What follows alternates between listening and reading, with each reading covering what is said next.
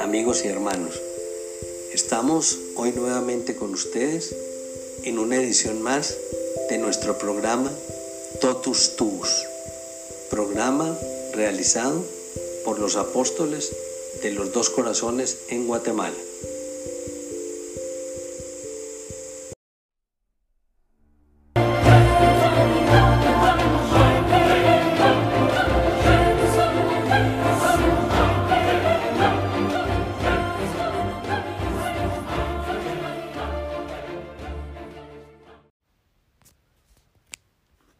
La segunda aparición, 13 de junio de 1917.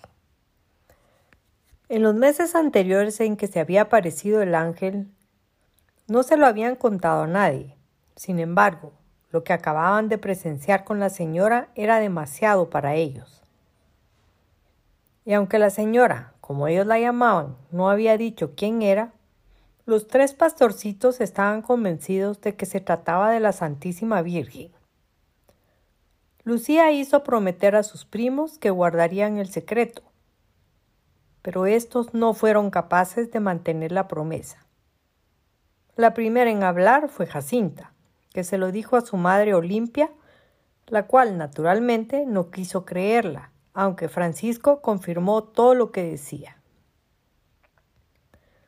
Lucía se enteró porque su madre, María Rosa, lo supo por la madre de los primos, se encaró con su hija, la acusó de mentirosa y le impuso un severo castigo, aunque Lucía siguió insistiendo en que era verdad lo que decían. El 13 de junio era la fiesta de San Antonio de Padua, un santo portugués muy venerado en su tierra, y era el día para la siguiente cita con la señora, tal como ella le había prometido. Lucía se atrevió a decirle a su madre que no fuera a la celebración de la fiesta y se viniera con ellos a la cova de Iría para rezar y ver a la Santísima Virgen. María Rosa no se lo tomó muy bien y enfadada le prohibió terminantemente que ella acudiese. Sin embargo, al final, tanto los padres de Lucía como los de Jacinta y Francisco cedieron. Permitieron a sus hijos que llevaran a, pastar las ovejas, como todos los días. Aunque esta vez no fueron solos, porque la noticia de las apariciones se había difundido como la pólvora por el pueblo. Unos cincuenta lugareños les acompañaron. Lucía, por su cuenta, también llevó a algunas compañeras de la clase de catecismo, según cuenta uno de los testigos. A la hora convenida llegaron los tres niños comenzaron a rezar el rosario, arrodillados, bajo la encina grande que está situada a unos 50 metros del lugar de las apariciones.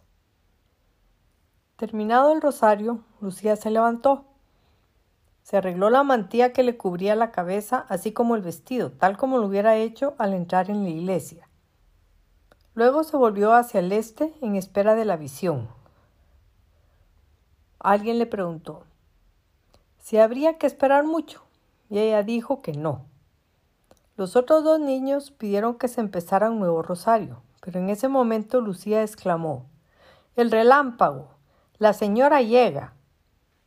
Seguida de sus primos, se, se apresuró a descender hacia la parte baja de la pendiente, cerca de la pequeña carrasca de las apariciones.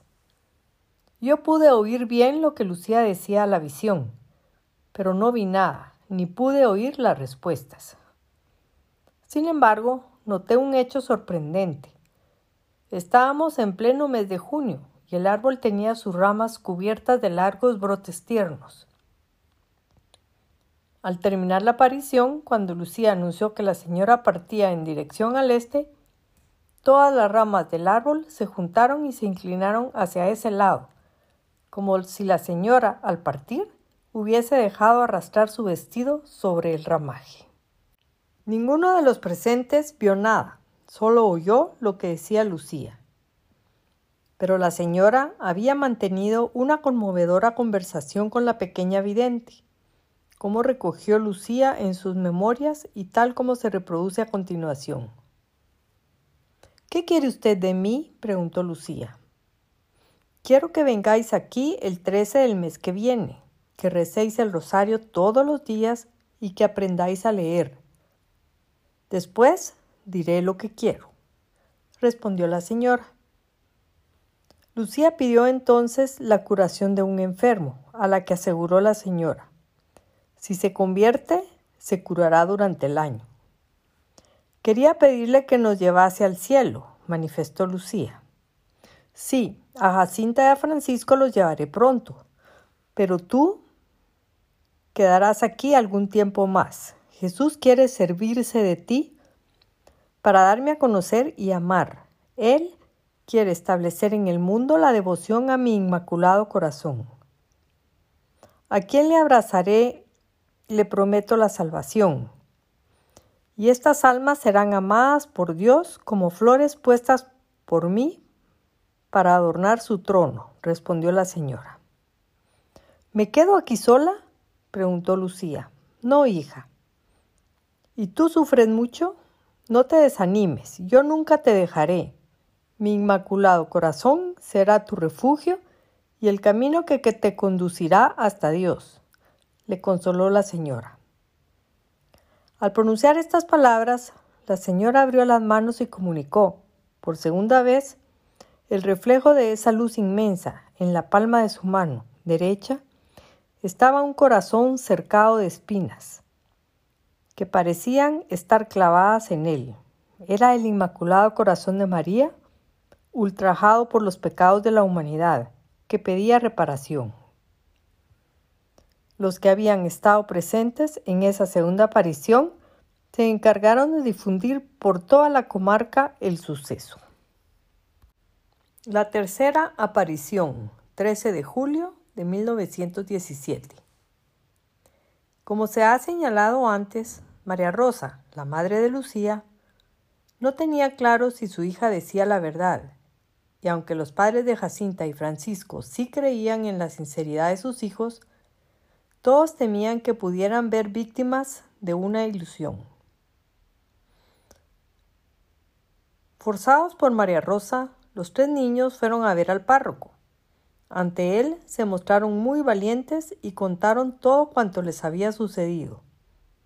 El sacerdote les alertó de que podría tratarse de un engaño del demonio.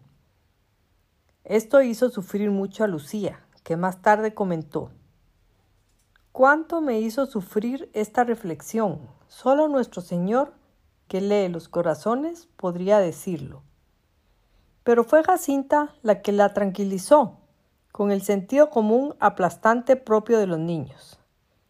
No puede ser el demonio, no puede ser él. El demonio es demasiado feo y habita bajo tierra, en el infierno. Y la señora es tan hermosa y hemos visto cómo subió al cielo. Con todo este contexto, Lucía tuvo dudas en asistir a la tercera aparición que tendría lugar el 13 de julio. Sin embargo, según se aproximaba la fecha y la hora, se sentía impulsada por una fuerza sobrenatural que le animaba a ir, hasta que, al fin, por mediación de sus primos, se decidió a ir. Francisco contó más tarde que la noche de la víspera no durmió, no hacía más que rezar y orar para que Nuestra Señora la hiciese venir. Si en la segunda aparición, aparición acompañaron a los tres niños cientos de personas, en esta tercera, 13 de julio, se elevó a cerca de 5.000 el número de asistentes.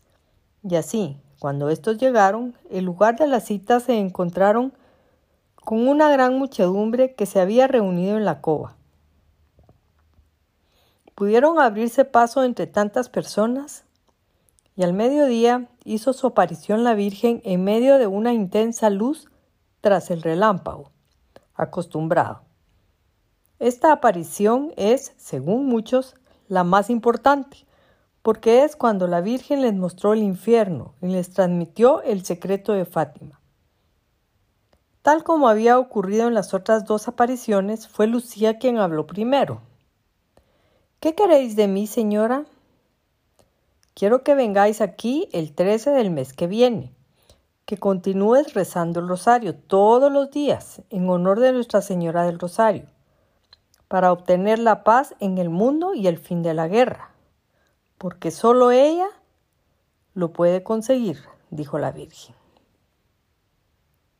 Quería pedirle que nos dijera quién es, que haga un milagro para que todos crean que no se nos aparece, exclamó Lucía.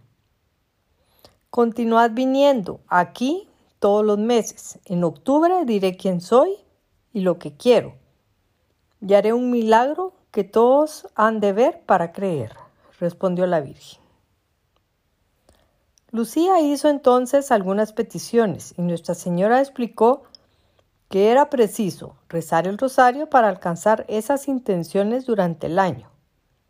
Y continuó, sacrificaos por los pecadores, y decid muchas veces en especial cuando hagáis un sacrificio, oh Jesús, es por tu amor, por la conversión de los pecadores, y en reparación de las ofensas hechas al Inmaculado Corazón de María.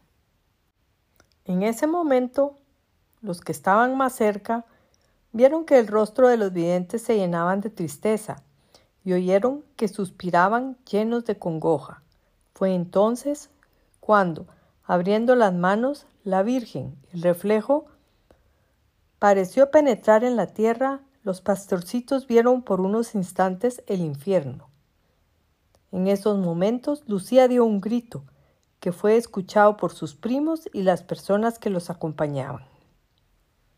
Entonces los tres videntes levantaron la vista a Nuestra Señora, como para solicitar amparo, y les dijo, Habéis visto el infierno, a donde van las almas de los pobres pecadores, para salvarlas.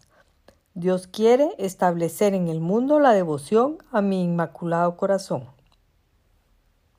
Si hicieran lo que os voy a decir, se salvarán muchas almas y tendrán paz.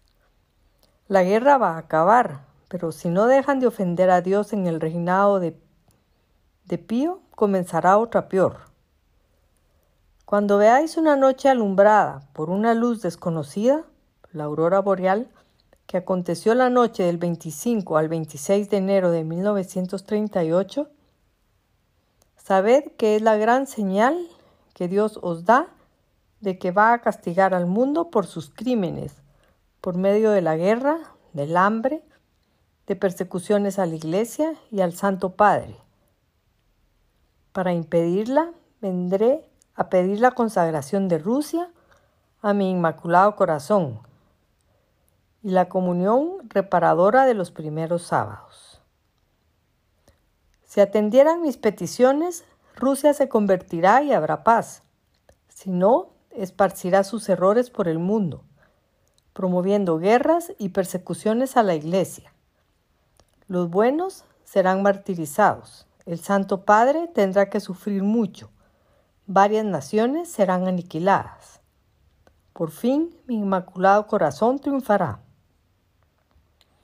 El Santo Padre me consagrará Rusia, que se convertirá y será concedido algún tiempo de paz. En, Portugal se conservará siempre la doctrina de la fe. Después de revelarles algunos secretos que trataremos más adelante en otro capítulo, la Virgen pidió a Lucía y Jacinta. Esto no se lo digáis a nadie. A Francisco si podéis decírselo. Cuando recéis el rosario, diréis después de cada misterio, Oh Jesús mío, perdónanos, líbranos del fuego del infierno, lleva todas las almas al cielo principalmente las más necesitadas. Finalmente Lucía preguntó, ¿Queréis algo más de mí? No, hoy no quiero nada más de ti. La señora empezó a alejarse. Se va, exclamó Lucía. Ya no se la ve. Nadie entre los miles de espectadores la había visto pero muchos oyeron como un trueno y pudieron observar que una nubecilla blanca envolvía a los niños y cubría el lugar. Durante la aparición, la luz del sol se había debilitado y la temperatura había descendido, pero esos dos fenómenos cesaron en cuanto se escuchó aquel trueno final. La cuarta aparición, 19 de agosto de 1917. El número de congregados en la cuarta aparición se multiplicó por cuatro con respecto a la tercera. Los que fueron a Coba de Iría el 13 de julio comenzaron a difundir lo que habían oído de los tres niños, que la Virgen haría un milagro que podría ver la multitud. Cerca de veinte mil personas estaban congregados en la cova de Iría el 13 de agosto, y pudieron oír un trueno y observar una nubecía que se posó en la carrasca donde las, donde las otras veces. Sin embargo, ese día no estaban Lucía, Jacinta y Francisco. La señora había acudido a la cita, pero los niños no. Algo muy grave tenía que haber sucedido. La respuesta era muy sencilla. Las autoridades políticas de Portugal habían decidido intervenir en estos sucesos, que cada vez estaban teniendo más seguidores y les habían retenido. Temían que fuera un fraude o una conspiración de los sacerdotes contra el gobierno. El mismo día 13 de agosto, el administrador, el administrador de Orem intervino con engaño y por la fuerza y llevó a los niños a Vilanova de Orem para interrogarles y conseguir que revelasen el secreto. Les encerró en la prisión local. Los interrogatorios, no hay que olvidar que eran unos niños, fueron crueles porque los amenazaron con tirarles a una caldera de aceite hirviendo si no contaban toda la verdad. Lo que más les hizo sufrir en aquellos días fue el abandono completo que sufrieron por parte de sus familias. Y como era previsible, no lograron nada y no tuvieron más opción que ponerlos en libertad el día 15. Pero ya era demasiado tarde porque el 13 de agosto ya había pasado. Sin embargo, seis días después, el 19 de agosto, la Virgen se les volvió a aparecer de nuevo. Estaban con sus rebaños en un lugar conocido como Osvalinos, los vallecitos, cuando les sorprendió el relámpago, que solía preceder a las apariciones. Poco después vieron a la señora, rodeada de luz, sobre una carrasca un poco más alta que la que había en la cova de Iría. Lucía, como de costumbre, le preguntó ¿Qué desea vuestra merced? Quiero que deciros que sigáis yendo a la cova de Iría todos los días 13 hasta octubre y que sigáis rezando el rosario cada día. Repuso ella con gesto bondadoso. Lucía entonces volvió a pedirle un milagro para que todos creyeran, a lo que la señora respondió, sí, el último mes haré un milagro para que todos crean. Si no os hubieran llevado a la vía Vilanova de Orem, el milagro habría sido más grandioso. Veréis a San José con el niño Jesús, dispuestos a dar la luz al mundo, a nuestro Señor bendiciendo al pueblo y también a Nuestra Señora, bajo la figura de Nuestra Señora de los Dolores. ¿Qué es lo que quiere que haga con el dinero que la gente deja en Coba de Iría? preguntó Lucía. Que se hagan dos andas. Una la llevarás tú con Jacinta y otras dos niñas, vestidas de blanco. La otra la llevará Francisco con otros tres niños vestidos también con túnicas blancas. El dinero de las andas es para la fiesta de Nuestra Señora del Rosario. Lo que sobre es, lo que sobre es para una capilla que deben hacer, declaró la Virgen. Quería pedirle la curación de algunos enfermos, solicitó Lucía. Sí, a algunos los curaré durante el año, respondió la Virgen. Continuad rezando el rosario para alcanzar el fin de la guerra. En octubre vendrá también nuestro Señor Jesucristo. Nuestra Señora de los Dolores y San José con el Niño Jesús, para bendecir al mundo. Dios está contento con vuestros sacrificios, pero no quiere que durmáis con la cuerda. Llevadla solo durante el día, señaló la Virgen con un aspecto más serio. La Virgen se refería a una cuerda que habían encontrado en el campo y que se la ataban a la cintura como mortificación, la cual les producía fuertes dolores e incluso les llegaba a hacer heridas con sangre. Me han solicitado para pedirle muchas cosas, la curación de algunos enfermos, de un sordomudo, interpeló Lucía. Sí, a algunos los curaré, a otros no. En octubre haré un milagro para que todos crean. Volvió a responder la Virgen. Dichas estas palabras, la señora se despidió.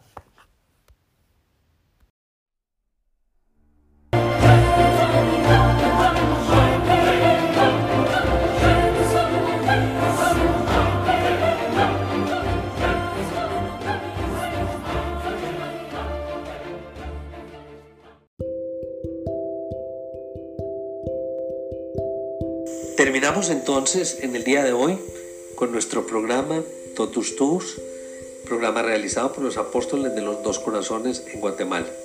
Esperamos que esta semana continúe con muchas bendiciones para cada uno de ustedes, que nuestras misiones sean desarrolladas y nos lleven siempre por el camino de la santidad. Totus Tus, oh María.